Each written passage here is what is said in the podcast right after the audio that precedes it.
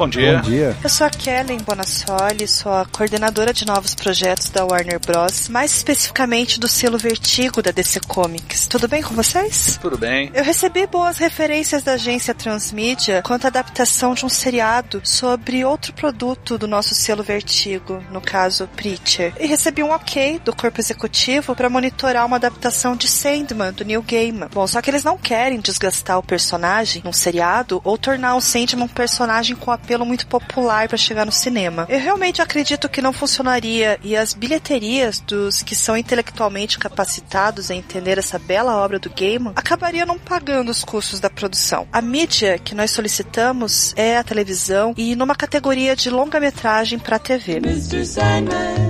Yes. Claro, a gente tem consciência que o Sandman é para poucos. E eu fiz questão de deixar isso bem claro, mas a gente também não quer perder dinheiro, né? Então, nós precisamos de vocês uma ajuda, precisamos atrair um público novo para esse projeto, desde que vocês não deturpem a ideia do Sandman. Vocês podem propor o que for necessário para termos sucesso, mas isso não quer dizer que nós vamos aceitar tudo. Afinal, nós temos critérios. When the Sandman blows your eyes, I'll be there.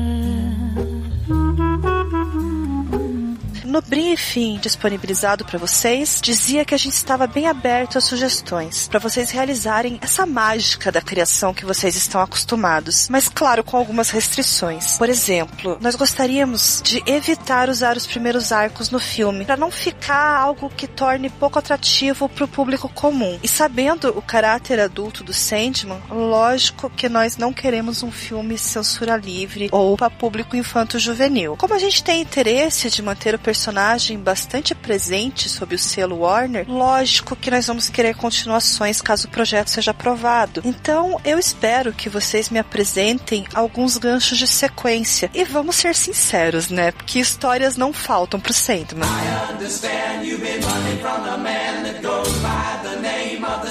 I É, eu acho que eu já me estendi demais, não vou ficar aqui me estendendo nas apresentações, porque eu quero saber o que, que vocês têm para propor. Antes de mais nada, quem são vocês? Bom, senhora Kellen, muito obrigado pela sua presença aqui. Nós realizamos o melhor trabalho possível para apresentar Sandman. Eu sou o Vitor Ogumota, faço parte do departamento de criação aqui da agência Transmídia. Eu encabeço alguns projetos aqui para a gente melhor atender às necessidades dos nossos clientes. E eu acredito que você vai gostar muito do que a gente propôs. Bom, senhora Eu sou o Neto, sou do departamento de planejamento. Quero falar também que eu sou um grande fã de Sandman, na verdade, do Neil Gaiman. Tudo que ele escreve eu vou atrás, porque eu acho ele um escritor fantástico. Então, como vários projetos que a gente faz na agência Transmídia, a gente faz com muito carinho, né? Mas esse aqui teve um que é especial para mim. Espero que a gente tenha conseguido fazer algo digno do mestre moldador, né? Então, vamos ver como é que ficou. Excelente, pessoal. Muito bem. Então, eu estou à disposição de vocês. Quero que vocês tentem me convencer que Sandman deve ser produzido produzido. E mais ainda, porque eu abriria as portas da HBO justamente para vocês, né? Sandman,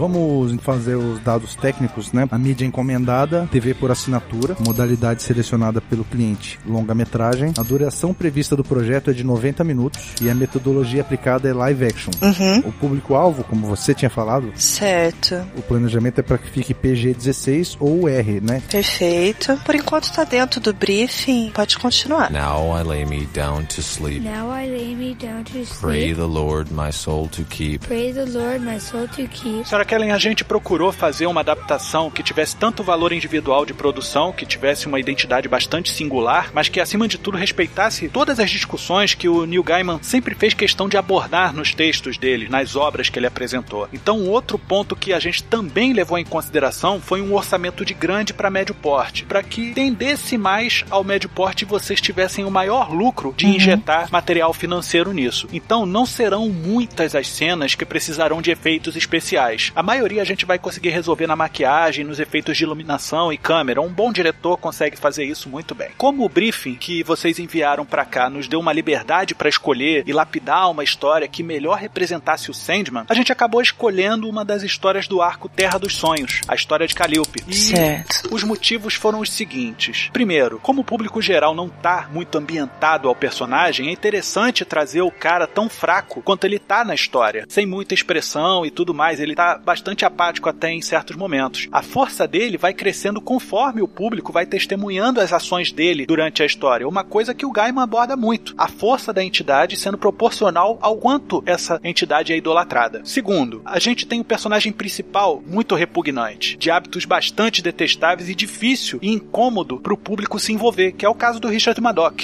E esse incômodo vai fazer com que o público ame ainda mais a intervenção do Sandman na história. Mas acima de tudo, a escolha dessa história é para fazer o público ter uma maior facilidade de envolvimento com o cenário, porque já começar falando sobre o sonhar e os envolvimentos das criaturas místicas é um negócio bem difícil para esse público que você tá querendo trazer também. Então a gente pensou bastante em ambos os públicos, tanto fã quanto leigo. Outro motivo, né, nosso terceiro, é que os anos 80 foram realmente fascinantes. Esse saudosismo oitentista gera uma empatia até com quem não era nascido nessa época. E fora que essa época na Inglaterra era um contraste enorme com o que estava acontecendo nos Estados Unidos. Enquanto a paleta de cores na América era um arco-íris a cada esquina, na Grã-Bretanha os tons eram mais sóbrios, mais neutros, tinha muito branco, preto e cinza. Era uma coisa muito mais forte dentro dessa variedade de cores. E isso encaixa como uma luva na atmosfera do Sandman. E quarto, o tanto de analogias de época que Terra dos Sonhos, Calliope tem é fora do comum. O abuso de drogas, a violação do respeito ao próximo, o egoísmo, a criatividade a qualquer preço. Isso tudo é abordado de uma forma bastante intensa. E é isso que a gente vai fazer. Vocês vão pegar só a primeira história, Calliope. Mil gatos vocês não vão utilizar. Mas porque vai ser um gap muito violento para esse público leigo, né? A gente vai ter uma grande variação, mas a gente vai abordar mais à frente as várias faces que o Sandman tem, de uma forma que eu acredito que você vai gostar bastante. E como você bem sabe, Terra dos Sonhos, Calliope, fala de temas muito pesados mesmo. E a gente ainda deu uma aprofundada mais pesada para deixar o clima bem lá para baixo. E acima de tudo, a gente quis prezar o realismo da situação.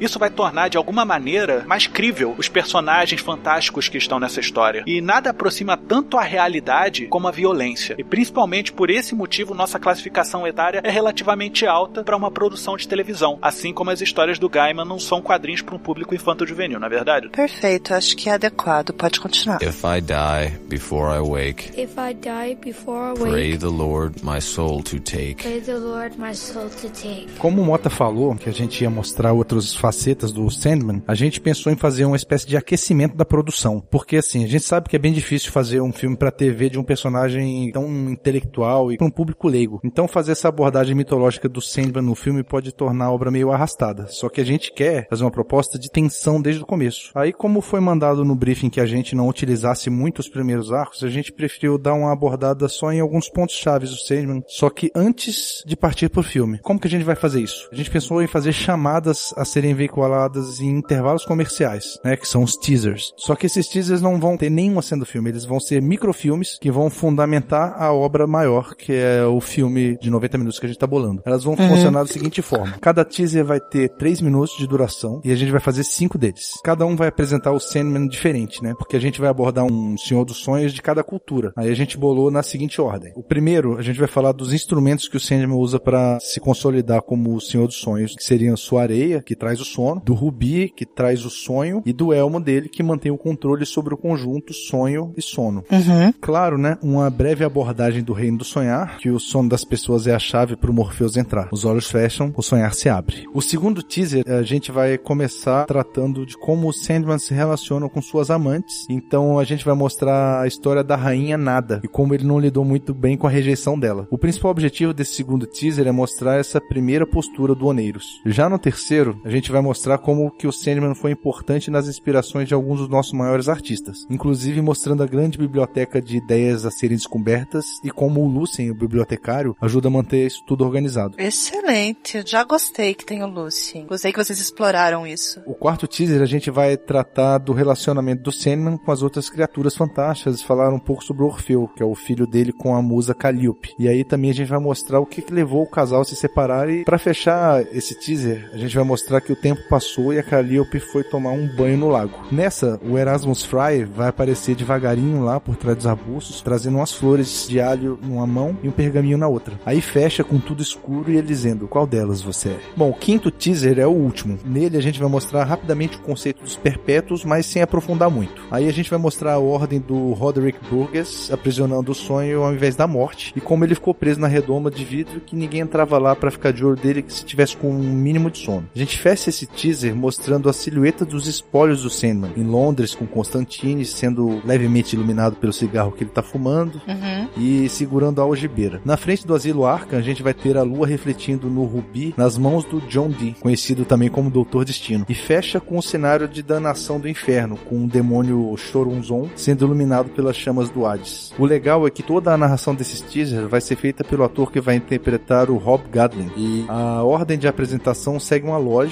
de que o que mais estiver presente no filme vai ficando por último nos teasers. Né? Isso faz com que fique mais fresco na memória do espectador. Aí, por outro lado, fica a critério do cliente, né, optar por lançar os teasers na internet antes ou depois da veiculação dos correspondentes na TV. Mas a gente acredita que a veiculação prévia na internet é uma boa opção porque envolve a exclusividade de um público que vê muito mais conteúdo em streaming do que em tempo real na TV. Então Concordo. funcionaria como uma isca, né? Sim, a gente já pode fazer uma medição e um controle para ver a aceitação e adaptar em tempo, se for o caso. Hush, little baby, don't say a word. Então é nesse momento, senhora Kellen, que a gente vai passar pro que a senhora veio ouvir aqui. A gente vai falar sobre a história do nosso filme sobre Sandman. O filme tem esse trecho inicial, logo no, no início mesmo, focado em uma palheta de cor preto, cinza e branco, como eu disse anteriormente. Vai começar com uma névoa fina serpenteando por dentro de um cômodo bem escuro. Aí depois a gente vai dar um fade nesse mesmo cômodo e depois vai voltar a gente mostrando uma mão esfarelando um pó fino em algum lugar abaixo dela. A gente não sabe exatamente onde esse pó tá caindo. Aí a gente segue de outro fade e depois volta com a gente escutando um som alternado entre o nariz entupido, fungando, e o exalar de uma garganta meio encatarrada, que mais parece que tem alguém doente ressonando. Aí a gente tem o último fade que vai mostrar uma cabeça utilizando uma máscara de gás da Primeira Guerra Mundial, se erguendo e um pouco mais daquela fumaça do início, só que saindo pelas laterais dessa máscara. Nesse instante é mostrado que as coisas não eram bem o que a gente estava iludindo o espectador a achar que era. A gente mostra aquele pó esfarelado no começo, fazendo uma trilha no canto dos olhos de um cara que tá usando óculos. Aí esse cara começa a piscar bastante de um modo muito estranho. Os seus olhos vão se aproximando da câmera, mas o pó que tá no canto dos seus olhos não vai aumentando conforme os olhos vão se aproximando da lente. Aí de repente, com o som de uma fungada, essas duas fileiras de pó somem e mostram que não eram areias do sono, como todos estavam iludidos e propensos a achar, mas na verdade eram duas carreiras de cocaína. A aproximação dos olhos era em relação ao espelho onde a carreira foi enfileirada sobre o reflexo dos olhos. Na sequência, o cara que tava de máscara de gás, tipo o primeiro Sandman da DC, o Wesley Dodds, Sim. é mostrado num plano mais aberto e mostra que a tal máscara estava ligada por uma mangueira num tipo de narguilé que estava lotado de metanfetamina. A fumaça que estava serpenteando nesse cômodo que os caras estavam vinha de dentro da máscara. Era a fumaça residual dessa droga que o cara estava inalando. O cara da máscara começa a reclamar, dizendo que já tentou todas as drogas que o dinheiro dele podia comprar nas sombras de Londres, mas nenhuma dessas drogas consegue dar o estalo na cabeça dele para ele dar continuidade ao segundo livro que ele estava escrevendo. E ele estava empacado nisso há mais de oito meses.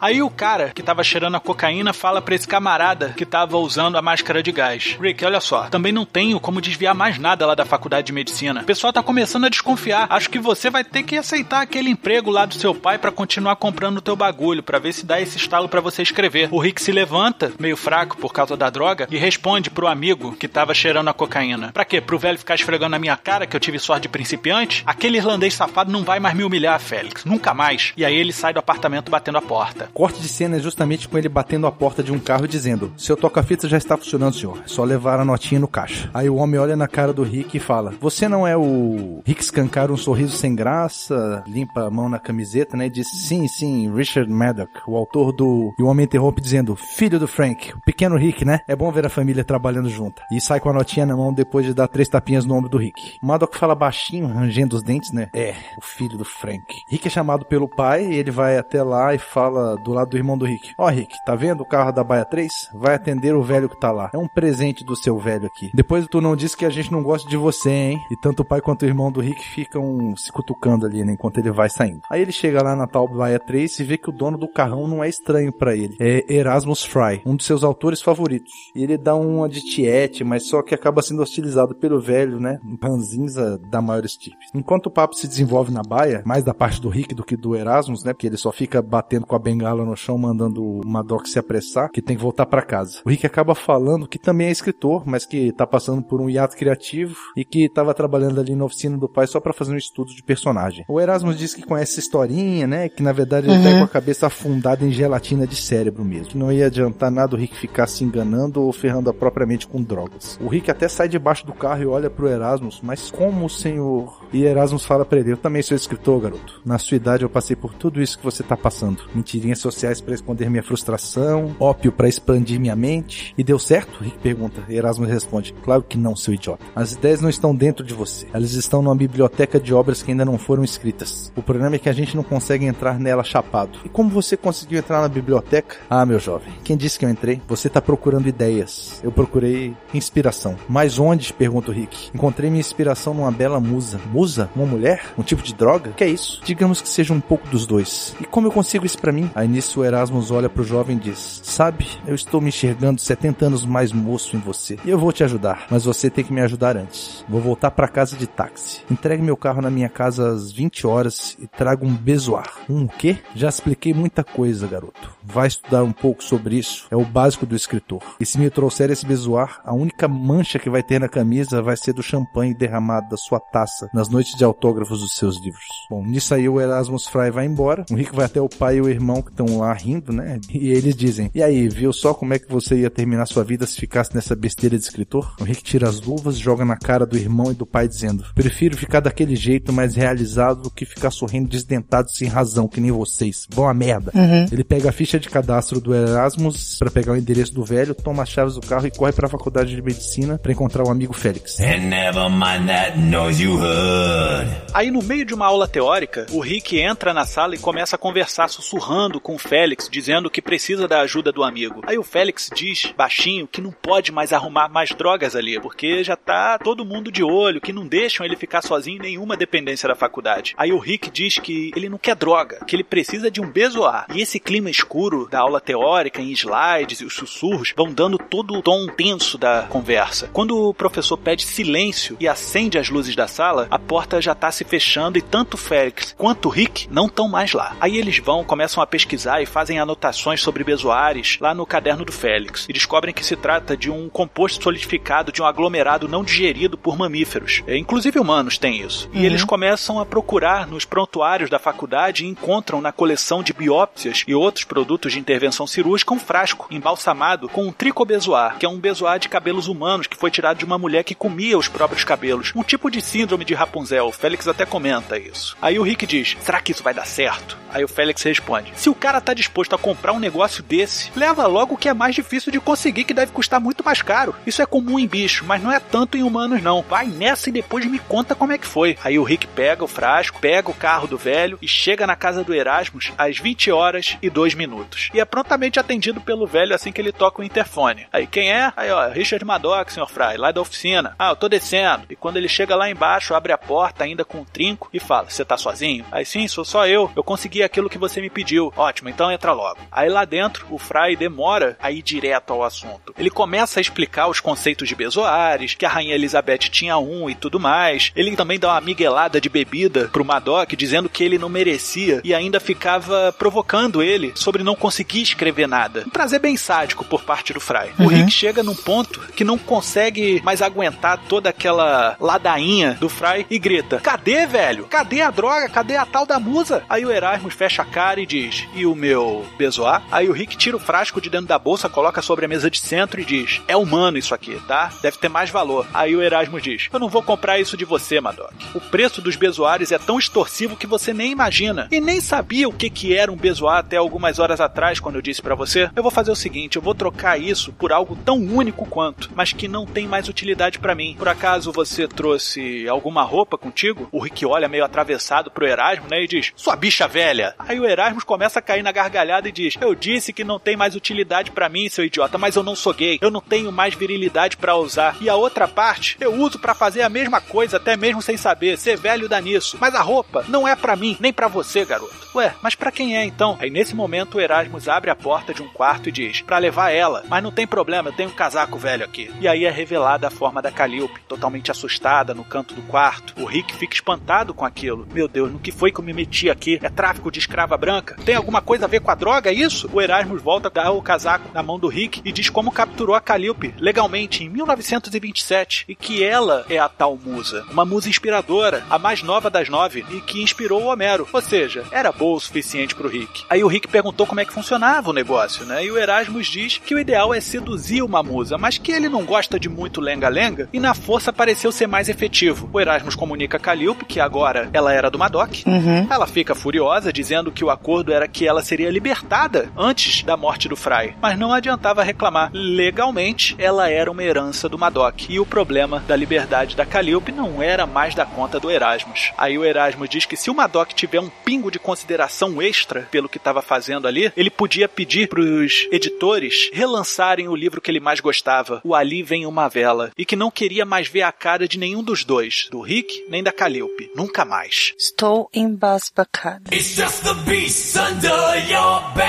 Depois disso, o Rick leva a Calliope pra casa dele e fica bem receoso quanto a fazer sexo com a musa. Só que aí o carinho com que ele trata a Calliope faz com que o primeiro sexo entre eles seja bem consensual. E é interessante isso, né, Neto, falar sobre o sexo consensual, porque ela veio sofrendo tantas brutalidades ao longo do século que uma manifestação de carinho já era suficiente para ela se livrar daquela imagem do Erasmus durante tanto tempo que eles tiveram. Mas essa imagem vai mudar conforme a ganância do Rick vai aumentando. Pois é, mas não demora muito pro Maddox começar a sentir a inspiração tomando o interior dele, assim. Então, numa noite, ele acaba terminando de escrever o segundo livro inteiro. Depois do lançamento, na noite de autógrafos do segundo livro, o editor já encomenda uma nova obra dele. Aí, se sentindo impressionado pela proposta, Rick volta para casa com a camisa e o fígado manchados de champanhe e faz o sexo já um pouco mais forçado com a Calliope. Aí, o terceiro livro começa a ser escrito, mas não com a mesma velocidade do segundo. Reflexo direto da desaprovação do sexo com a musa. E assim a gente vai fazendo uma compilação de cenas, alternando entre o sucesso do Rick Maddock com os estupros da Calliope. Quanto mais violento o sexo, mais difícil de escrever a obra. Mas elas saem, apesar disso, com a mesma qualidade das anteriores. É sucesso garantido. A analogia que a gente faz com essas cenas é direta a uma droga misturada, corrompida, né? Você vai precisando de mais e mais para dar o efeito. E o interessante também é que a gente começa a dar uma esperança pro público de que o Madoc, apesar dele se utilizar de drogas, ser um cara bastante workaholic, né? Ele tem um Aham. sentimento bastante workaholic, ele pode ter um coração bom. A gente começa a dar essa falsa esperança pro público, fazendo com que o primeiro sexo seja consensual. Mas quando ele vê que esse poder torna ele mais famoso, ele acaba sendo corrompido. E a corrupção dele leva à violência. É como que a gente tava falando, o sexo com a musa é como se fosse uma droga, né? Só que o fato de não ser consensual já deixa essa mistura um pouco impura, né? A violência só torna o processo ainda mais impuro. Vão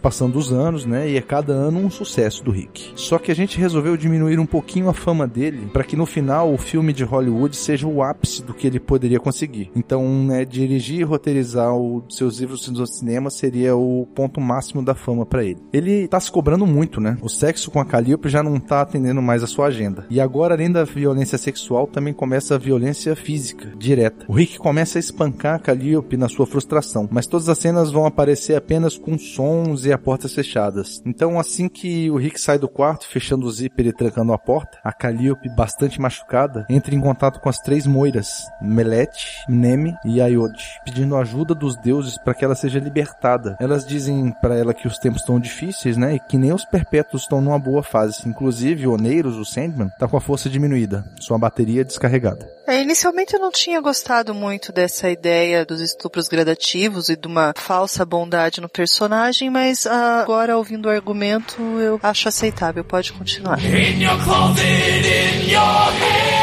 Aí nesse momento, finalmente, a gente mostra o Sandman. Ele vai estar dentro de uma cúpula de vidro cercado de runas profanas e tudo mais. E na frente dessa redoma tem um guarda da Ordem de Burgess, vigiando Morpheus. Mas esse guarda começa a dar umas pescadas violentas de sono. Uma piscada, a gente mostra o Sandman já se atentando a uma oportunidade. Uma segunda piscada, a gente vai mostrar o Sandman começando a andar na direção do guarda, ainda dentro da cúpula. E na terceira piscada, o Sandman some. O guarda olha pro lado e imediatamente cai no sono e também cai da cadeira. O Sandman finalmente está livre e as portas do sonhar estavam abertas novamente. E o Sandman volta pro reino dele e vê que tudo tá em ruína. E lá ele encontra somente o corvo dele e o bibliotecário, o Lucien, fiéis lá em seus postos. E finalmente ele fica sabendo do sumiço dos seus itens, o elmo, o rubi e a algibeira. E isso vai fazer com que ele fique mais fraco, não só na manutenção da função dele enquanto sonho, mas também na captura de uma das criaturas mais perigosas do sonhar, o Coríntio. Nesse momento, as moiras notam que o sonhar foi aberto novamente e entram em contato com o Sandman, dizendo que podem ajudá-lo a encontrar os seus itens, mas que antes ele tinha que fazer um favor a elas. Oferecem uma barganha para a liberdade da sua antiga amante, a Calíope, a mãe do filho dele, Orfeus. Ele agora entende como é estar cativo de humanos e não acha justo que mais ninguém seja prisioneiro, e dessa forma ele aceita a barganha delas. Lembrando que as moiras trabalham nisso, né? Você tem direito a uma pergunta, uma resposta. Então já tem uma moeda variante aí. E de volta a Londres, a gente já volta a falar do Rick. Só que dessa vez ele tá se acabando para fazer a entrega do roteiro adaptado do filme, né? E então ele decide violentar a Calliope mais uma vez para ter inspiração. E a Calliope aguarda lá no canto do quarto. E quando o Rick entra, uma viga de madeira bem grande cai da porta, como se fosse uma armadilha improvisada. Mas o Rick não é atingido, ele sequer dá um passo para frente, até o ponto onde ele podia ser atingido pela viga. É como se ele soubesse que aquilo podia acontecer. Aí a Calliope fica frustrada e começa a chorar enquanto o Rick vai tirando o roupão, dizendo: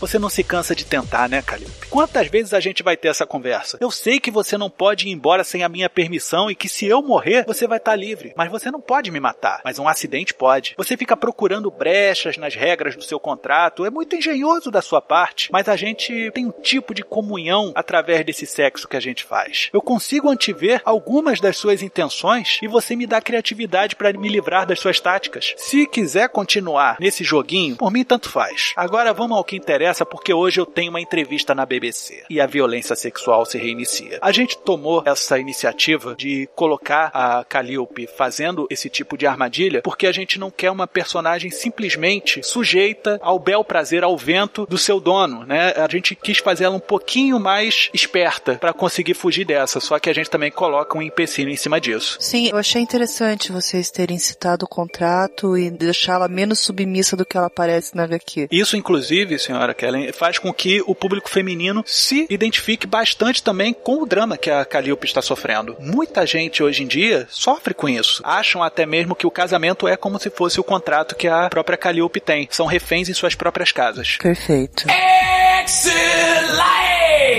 E aí ele vai dar a sua entrevista na BBC. Muitas perguntas são feitas e o Rick responde todas elas com muito carisma e convicção, mas assim que ele escuta que o Erasmus Fry tinha morrido naquele verão, fica meio transtornado. E ele diz que adorava a obra Ali Vem Uma Vela, mas que a morte dele é esperada, né? Porque ninguém morre do nada aos quase 90 anos. Aí o entrevistador diz que o fim trágico não veio pela idade, mas por conta do veneno que ele tomou depois que os editores tinham recusado pela milésima vez ao pedido dele de reeditar o tal livro, O Ali Vem Uma Vela. Nisso, o Rick fica bem transtornado e acaba voltando pra casa. Lá ele tem o primeiro encontro com o Sandman. O Morpheus está sentado na poltrona mais distante do escritório e diz pra ele libertar a Calliope, né? Alguns diálogos de ameaças infundadas do Rick se seguem das respostas frias do Sandman até que eles chegam numa barganha. O Rick poderia acessar a biblioteca de obras não publicadas disponíveis no sonhar toda vez que dormisse, mas por outro lado ele não violentaria mais a Calliope atrás das ideias e a libertaria assim que comprovar provasse que os sonhos iam dar conta das necessidades dele. O Rick aceita o pacto e o acordo é selado. Ele acorda com uma vontade imensa de escrever. Ele fecha a prévia do tratamento do roteiro do filme e envia para editor. Sandman, por sua vez, segue para Newcastle e a Moira Minemi diz para ele que um mago arcano tá lá com a algibeira dele. A resposta ao roteiro do Rick, por sua vez, é rápida e positiva. Os agentes dele dizem que não é só o roteiro que foi aprovado, como também ele já poderia pensar nos ganchos da sequência para atrelar todos os filmes com algo em comum. Nesse momento, o Rick alopra e meio que quebra o contrato com Sandman, seguindo o raciocínio de um viciado. Ou seja, se uma droga X dá uma onda boa, talvez se eu misturar ela com outra droga tão boa quanto eu consigo o dobro da qualidade. E o que, que ele faz? Ele volta pro quarto da Calliope e estupra ela mais uma vez, de uma maneira ainda mais selvagem e bruta, como ele nunca tinha feito antes. No fim, ela vira para ele e fala que não é só um receptáculo da semente dele, de uma inspiração para as histórias dele, um saco de pancada para frustração dele, que quando o Oneiros, o pai do filho dela, souber que o trato foi descumprido, ele vai sonhar, ou não, em nunca ter feito isso. Eventualmente, o Sandman fica sabendo pelas moiras, né, já em posse da algibeira, que o pacto foi quebrado. O Rick ia precisar de uma lição. Ele visita os sonhos do escritor e diz: Você quer ideias? Você quer histórias? Você quer tudo isso? Você me noja, Richard Maddock. Então eu vou te dar o que você quer. Vou lhe dar ideias em abundância. Novamente o Rick acorda, dessa vez na casa de alguma tiete das suas obras, e pelo apartamento todo ele vê um monte de guimba de baseado, cachimbo de metanfetamina, uma outra seringa, garrotes, né? Isso fora os canudos e resíduos de cocaína na mesa de vidro. Ele se veste, ri e diz que daquilo ali ele não morre mais. E no caminho para casa, ele para no jornaleiro, compra umas duas revistas, e enquanto tá conversando rapidamente com o jornaleiro, ele começa a escutar a sua própria voz, dentro da própria cabeça, ecoando, repetindo várias vezes, várias ideias diferentes dentro da própria cabeça. E o mais próximo de definir isso é como se ele estivesse tendo uma crise massiva de esquizofrenia. E durante essa crise ele começa a arrancar as próprias unhas e escrever com sangue nas paredes da rua. As pessoas começam a ficar assustadas e algumas delas levam ele num consultório médico que tem ali próximo. É de um gastroenterologista. Quem? Felix Garrison. Uma feliz coincidência do destino, né? E ele recebe o Rick e pergunta o que que tá acontecendo. E o Rick diz: Eu tô tendo uma overdose de ideia, só tô tendo ideia. De onde nós as conseguimos, eu não sei, não sei mais o que, que eu tô dizendo. E um monte de coisa sem fundamento, que inclusive tem na própria história. Ele começa Sim. a juntar ideias desconexas. E quando o Félix deita ele na maca, ele vê que os dedos do Rick estão sangrando e estão bem gastos, como se fossem lápis de cor bastante apontados, né? E ele diz que eram tantas ideias e que na falta de papel e caneta ele tinha que improvisar. Então os surtos vão aumentando cada vez mais e ele começa a revirar todo o escritório. O Félix administra um sedativo e aplica no Rick. E enquanto ele está desfalecendo, ele pede um papel pro Félix e o médico pega o primeiro que vê à frente, uma folha de caderno rasgada. Aí ali o Rick escreve com seu próprio sangue: A nona musa, a mais jovem das inspirações. Ideias são livres e você também o é. Concedo a você a liberdade. E assina Richard Madoc. Ele pede para que o Félix vá até a casa dele e diga para ela que ela tá livre e que passe esse papel por debaixo da porta do sótão. Aí depois que o Rick dorme, Félix faz isso. Pega as chaves da casa no bolso do escritor e enquanto sobe devagar as escadas falando aqueles clássicos, né? Alô, tem alguém aí? Ninguém responde, né? Lógico. Ele vira o verso do papel e vê que onde está escrito esse testamento, vamos dizer assim, esse contrato do Richard, é a mesma folha de caderno da época de faculdade, onde ele tinha feito parte da pesquisa sobre os bezoares naquela vez que o Rick foi lá para vender o tal do bezoar pro velho escritor. Quando ele chega na frente da porta do quarto, ele diz: Olha, não sei o que isso quer dizer, mas o Richard disse que você tá livre. Mandou te entregar um negócio, mas a porta tá trancada e não tem sinal de passos lá dentro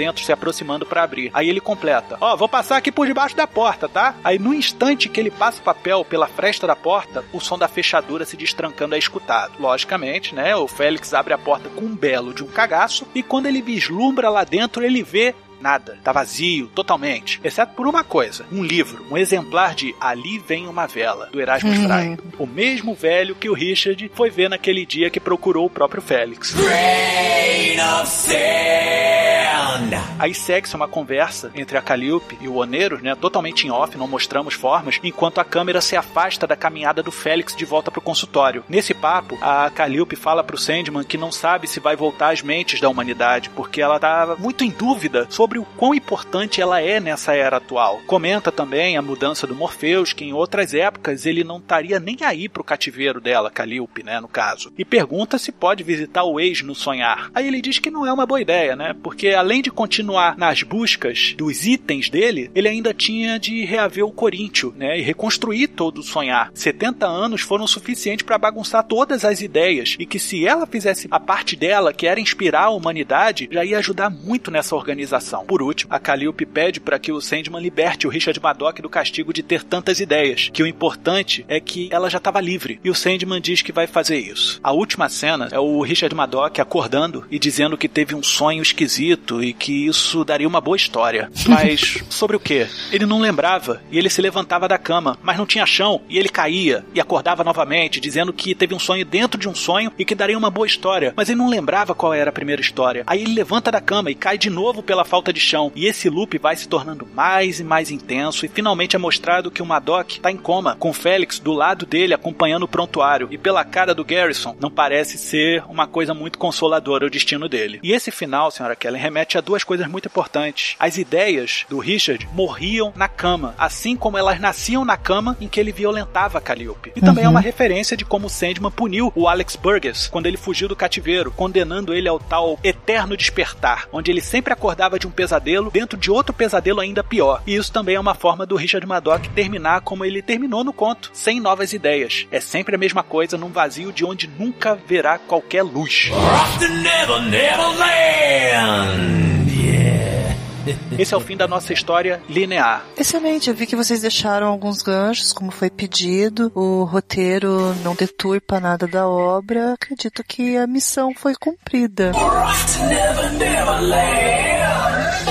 Bom, claro que a gente tem um brinde pro cliente, né? Na cena pós-créditos, Sr. Kellen. Como a gente contou nos spots de TV, os teasers são todos narrados pelo Rob Gadlin, e não é à toa. Em 1989, o Sandman vai encontrar o Rob como fazia cada 100 anos. Só que agora o bar foi demolido e lá no lugar eles construíram um aeroporto internacional. O Sandman aparece bem magro, fraco esquálido pro amigo imortal, e ele diz lá pro Perpétuo: Olha, por um instante eu achei que você não vinha mais, sabia? Por causa do que eu falei pra você lá no outro ano de 89. Aí o Sandman, que está vestindo umas roupas de couro, bem comum para aquele cenário dos anos 80 na Inglaterra, responde: Verdade? Eu sempre achei que seria pouco educado da parte de alguém se atrasar para o encontro. Posso te pagar uma bebida, meu amigo? E o Rob responde: Meu amigo, você tá bem magro, hein? A doença te pegou também? Eu achava que seu tipo era imune a essas pragas. Aí o Morpheus se senta e responde: Que doença? Aí o Rob responde assinando pro garçom: Você sabe, a tal doença gay, a AIDS, você tá mais magro que eu nas minhas piores épocas. Você lembra como era uns dois séculos atrás? Por onde você andou nos últimos anos? O Sandman dá um sorriso e diz: Se eu dissesse que estava fora de circulação, certamente soaria engraçado, mas é a verdade. E o Rob responde: Mesmo que você ache que é a bajulação de um velho amigo, acredite. Eu notei isso, seu sumiço. Mas e então, gostei da sua roupa. O Sandman olha para si mesmo, né? Até pega na jaqueta, ajeita a lapela e diz: Um homem que conheci em Newcastle disse que eu precisava colocar algo mais arrojado, como ele disse, na moda. O Rob pergunta: Ficou parado um bom tempo, hein? Já tem planos pra retomada? O Sandman olha para os voos de entrada e saída que são mostrados lá nos painéis do aeroporto e diz assim que vê o nome de uma cidade: Tenho de ir para uma cidade chamada Gotham e depois ao inferno buscar umas coisas minhas. Bom, aí a câmera vai se afastando enquanto o Rob faz uma observação bem-humorada. Eu ia te sugerir ir pro inferno primeiro. Assim você já vai preparado para as loucuras de Gotham.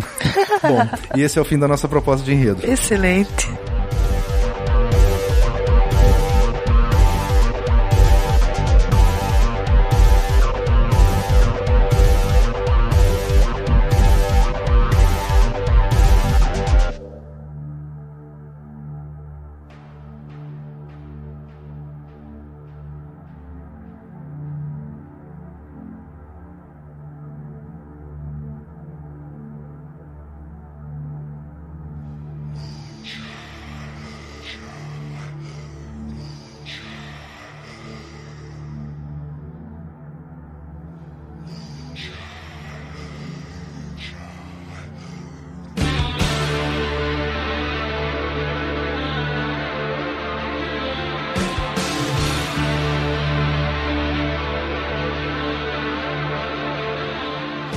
Muito bom, eu gostei desse roteiro. Agora a gente precisa viabilizar a parte técnica. O que, que vocês me sugerem quanto a atores, equipe? Bom, senhora Kellen, a seguir, à sua frente tem o nosso documento de proposta de escalação, tanto com elenco como equipe técnica. Obrigada, deixa eu dar uma olhadinha. Vamos ver elenco. Quem vocês me indicam pro Sandman? Primeiramente, a gente tem o Fred Highmore, de 22 anos. Ele fez As Brumas de Avalon, um filme para TV. Recentemente está no ar em Bates Motel. E ele ficou muito conhecido na Fantástica Fábrica de Chocolates e as Crônicas de Spider-Week. O nossa outra indicação seria o Jordan Gavares. Ele tem 26 anos e alguns dos papéis mais marcantes dele são A Natural History, Orphan Black e A Maldição de Chuck. E a gente fecha com um ator que já tem um pouco mais de renome dentro do meio cinematográfico, que é o Joseph Fiennes, 44 anos, fez Flash Forward e atualmente está em American Horror Story. Ele fez Elizabeth e também foi um dos inspirados pelo Sandman. Ele foi Shakespeare em Shakespeare Apaixonado. Bom, o Fred eu já gostaria de descartar. Eu gosto muito da atuação do Jordan, mas o ideal, se nós tivéssemos agenda, eu prefiro o Joseph. Say your prayers, little one. Don't forget my son to include everyone. Pra Calliope, quem vocês sugerem? Primeiramente, a gente tem a Catherine Winnick, 36 anos, atualmente está no ar em Vikings, Bones, Quando Nietzsche Chorou e Almas à Venda. É uma atriz linda, tem um range dramático muito bom que poderia dar vida à nona musa. Nossa segunda indicação seria Sophie Turner. Ela tem 18 anos, participou de The 13th Tale, The Game of Thrones, e ela vai estrear no Mary Shelley's Monster como a própria Mary Shelley. Na sequência, a gente tem a Deborah Ann Wall, 28 anos, fez My Name is Earl, fechou recentemente True Blood, participou de Utopia e Um Dia Esta Dor Será Útil. Ela tem um quê bastante inocente, mas também pode flertar com o sensual, que mexe um pouco com o conceito da musa. A outra indicação seria Laura Haddock. Tem 28 anos, participou de Missing, Da Vinci's Demons, Capitão América e, por fim, agora participou de Guardiões da Galáxia. A Laura definitivamente está descartada. A Sophie, coitada, ela já tá muito marcada como Sansa para fazer um filme pra própria HBO. Não vejo com bons olhos. Ela já foi tão maltratada nesse personagem da Sansa que se nós maltratarmos ela de novo, o público vai entrar em polvorosa. Eu não quero isso. Eu tô em dúvida entre a Catherine e a Débora. E as duas têm pontos assim bem conflitantes. A Débora eu gostei justamente pelo traço inocente e a Catherine pela força. Mas como o personagem vocês delinearam menos submissa do que a gente vê na HQ, eu acredito que o ideal seria a Catherine. I tuck you in, warm within, keep you free from sin, till the Sandman he comes. Ah. Então agora nós temos o Richard Maddock. Então, senhores, quem vocês recomendam? Bom, primeira indicação seria o Gabriel Matt, 42 anos, participou de The Others, até agora de Suits, também fez Amor e Outras Drogas e interpretou The Spirit. Na sequência vem o Chris Klein, 35 anos, participou de Welcome to the Captain, Wilfred, Fomos Heróis e a série oficial, vamos dizer assim, American Pie no cinema, ele estava presente. É um ator que está se consolidando fora do papel de comédia e também tem o que que no começo pode gerar uma empatia com o público, como alguém que tem a chance de ficar mais bonzinho, vendo que ele se meteu em algo errado, vamos dizer assim, mas que imagine a transformação dramática que ele poderia ter se transformando num verdadeiro canalha. Terceira indicação, Mike Vogel. Ele tem 26 anos, está participando de Bates Motel e também já atuou em Under the Dome. Além disso, também A Maldição da Libélula e Histórias Cruzadas. Mas eu acredito que pro personagem não cabe. Eu acho que o Mike, com a Catherine, ele vai ficar muito apagado. Ele não vai emprestar a força que a gente precisa pra esse personagem. Eu gostei da argumentação e acho que você tem razão, Mota, sobre o Chris. Acho que as pessoas vão ter aquela ilusão de que ele é legalzinho, é bonzinho, e eu acho que isso é positivo pra gente. Eu fico com o Chris. Sleep with one eye open. Bom, temos agora o Felix Garrison. Para ele, nós temos também três atores escalados para servirem de modelo. O primeiro deles é o Joseph Williamson, de 35 anos, já tem experiência como médico em Grey's Anatomy, fez também Southland, The Yellow Wallpaper e Headline. Ele tem um quê de filhinho da mamãe que faz faculdade de medicina e que pode ser um quê meio atrapalhado, mas também curioso, que tá nessa onda underground do Richard Maddock. Segunda indicação que a gente está apresentando é do Sasha Royce, 40 anos, participou de Green, Caprica, O Dia Depois de Amanhã e Ameaça Terrorista. É um bom ator também e acho que seria capaz de emprestar a personalidade pro Felix Garrison. E a opção número 3 é o Gene Pierce, de 48 anos. Ele fez Blue Murder, Cashing, A Luta pela Esperança e The Hessen Affair. A opção de um ator um pouco mais velho, prezando pela qualidade de suporte pro nosso personagem principal, tendo um pouco de mais destaque para contrabalancear o drama do Richard Madoc. Eu gosto do rosto do Jim, porque ele parece uma coisa meio caricata, ele tem uns traços que me lembram os desenhos da HQ. Eu acho que se encaixa com a proposta. Vamos ficar com ele. Vamos passar pro próximo, né? A nossa hora tá acabando. Certo, as fúrias, as moiras, né? Quem nós temos? A gente teve aqui, senhora Kelly, duas opções em relação à interpretação. A gente teve a opção de uma atriz para cada uma das moiras e também de um para uma atriz interpretar as três através do artifício da maquiagem e também pelo range dramático da atriz que a gente vai apresentar para você ao final. Primeiramente, a gente começa com o trio Cissy Spacek, de 64 anos, que fez Os Walton, Amor Imenso, Carrie, a Estranha e Ensina-me a Viver no papel da Melete. Na sequência, no papel da Minemi, seria Sherilyn Fenn, de 49 anos, fez Twin Peaks, Magic City, encaixotando Helena e Dream Warrior. E fecha com a Ayodes, com a Diana Agron, de 28 anos, fez Heroes, Glee, A Família e Eu Sou o Número 4. Como alternativa para essa opção dessas três, ainda para interpretação de uma atriz para cada moira, para interpretar a Melete, a gente tem a Katie Sagal, tem 50 anos, fez Married with Children, né, uma série que já faz bastante tempo, mas marcou bastante. Participou também de Lost, Sons of Anarchy e O Preço da Paixão. Segunda indicação seria Maria Doyle Kennedy, ela tem 50 anos, participou do seriado The Tudors, participa do Orphan Black, ela também esteve lá num um romance inesperado e Desejos Proibidos de Miss Julie. Ela seria quem interpretaria Minemi. A segunda indicação para interpretar a Iodes seria Tatiana Maslany. Tem 28 anos, participou do Instant Star, participa do Orphan Black, também se destacou por O Resgate e Para Sempre. E a gente fecha com a indicação da Anna Torf, de 35 anos, fez The Secret Life of Us, Fringe, Traveling Lights e The Book of Revelations. É uma atriz que mostrou tanta capacidade de interpretar outros aspectos da sua psique em Fringe, não tanto quanto a Tatiana Maslany, né? Ela faz bastante isso no Orphan Black, mas ela certamente consegue dar conta da avó, da mãe e da filha na interpretação das moiras. Eu realmente não duvido da capacidade de interpretação dela e também concordo com vocês, o trabalho da Tatiana em Orphan Black é incrível, contracena consigo mesma. Porém, eu gostei do primeiro trio, porque a Sherilyn, ela é perfeita em relação ao desenho. E esse contraste da mãe, da filha e da velha, eu acho que combina mais aqui com esses rostinhos. Então, primeiro trio com a Cissy, Sherilyn e a Diana Agron. Something's wrong, shut the light. Heavy thoughts tonight, and they all Snow White. Bom, e agora só falta o Robert.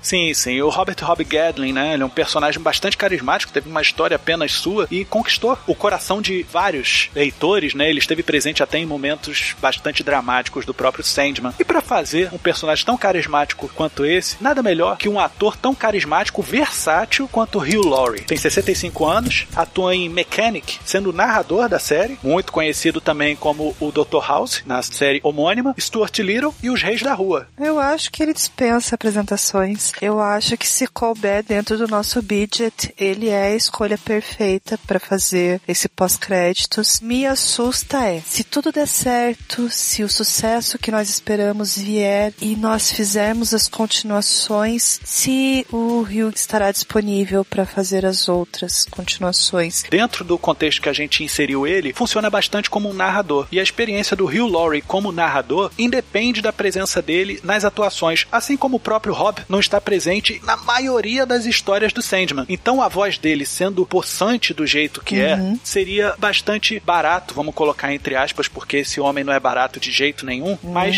incorporaria bastante valor dentro da obra que a gente está concebendo. Você ter teasers, cinco deles, narrados por esse senhor, vai trazer muita gente para sua obra. Concordo. Dreams of war, dreams of lies, dreams of dragons fire, and of things that will bite. Yeah! Atores decididos, casting ok, né? Vamos checar as disponibilidades. A equipe técnica, quem poderia dirigi-los? Primeiramente, a gente tem o Alfonso Gomes Reyon, de 50 anos. Ele fez Glee, The Carrie Diaries e dirige alguns episódios de American Horror Story. Como segunda opção, a gente tem também o Bradley Booker, tem 42 anos, também participa de Glee e de American Horror Story. E também participa de The New Normal. Outro que a gente seleciona é o Tucker Gates, de 60 anos, participou de Alias, Lost e atualmente está no ar em Bates Motel, que é uma série que envolve muito terror psicológico em cima de fatos possíveis. Como a gente, dentro de Calliope, a gente aborda um universo possível de drogas e corrupção, de moral do próprio Richard Madoc, talvez ele consiga dar conta dessa narrativa. E por fim, a gente indica o Michael Rymer. Ele tem 51 anos, participou da direção de Battlestar Galactica, participou também de Hannibal, Perfume e A Rainha Condenados. Por essas obras mais marcantes dele, você vê que existe um arco dramático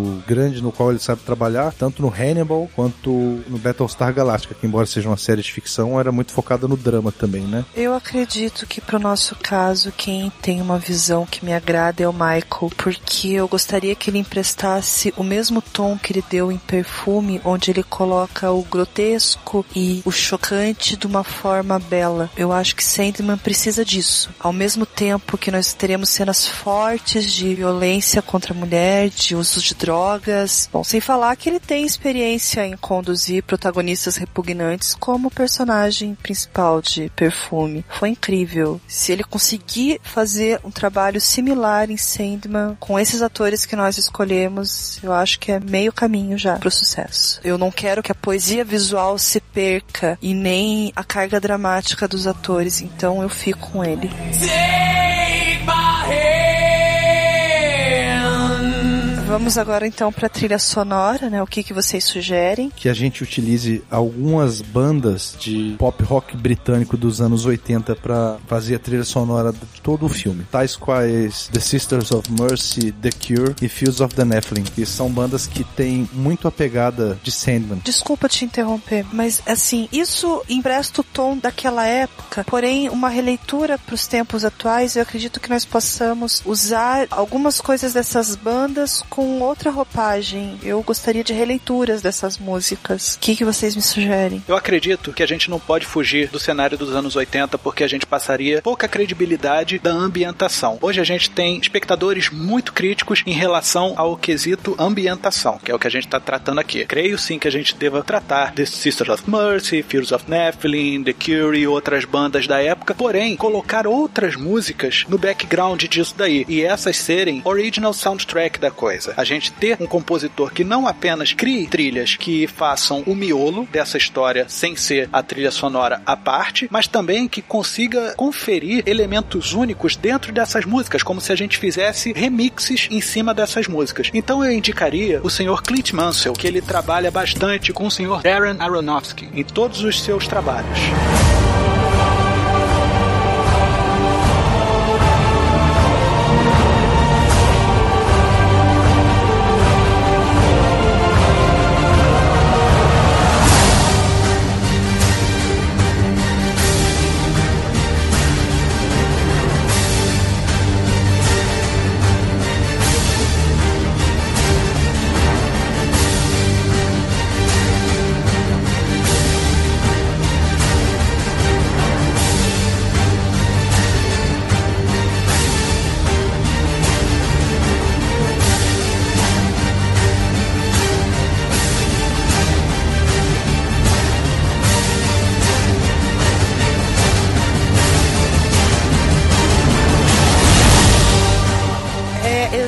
Exatamente isso que eu queria falar. Por isso que vocês são a melhor agência do universo. Você explicou exatamente o que eu pensei. Muito Ótimo, excelente. Senhor Clint Mansell trabalhará com grandes bandas do cenário pop britânico de 1980. Maravilha.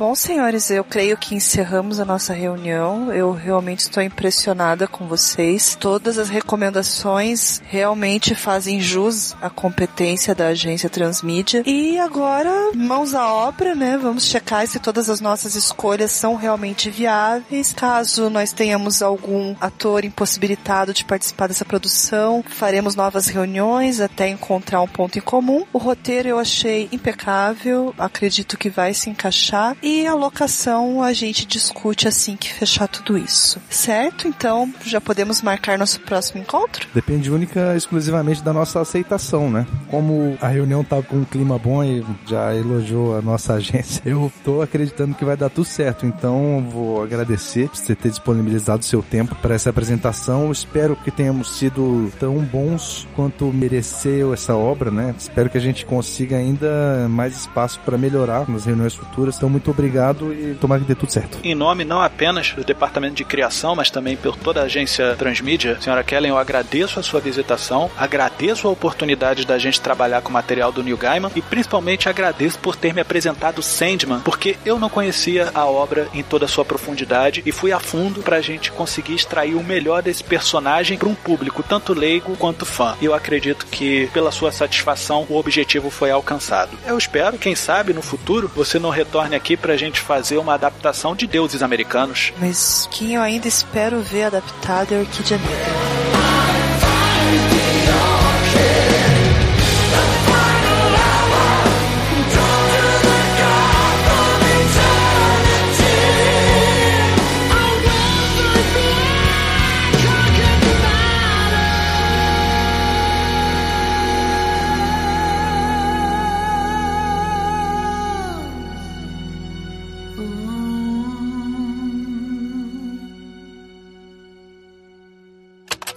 Também dar forma sua ideia. Seja um cliente da agência Transmídia. Basta enviar sua sugestão para orçamento no e-mail contato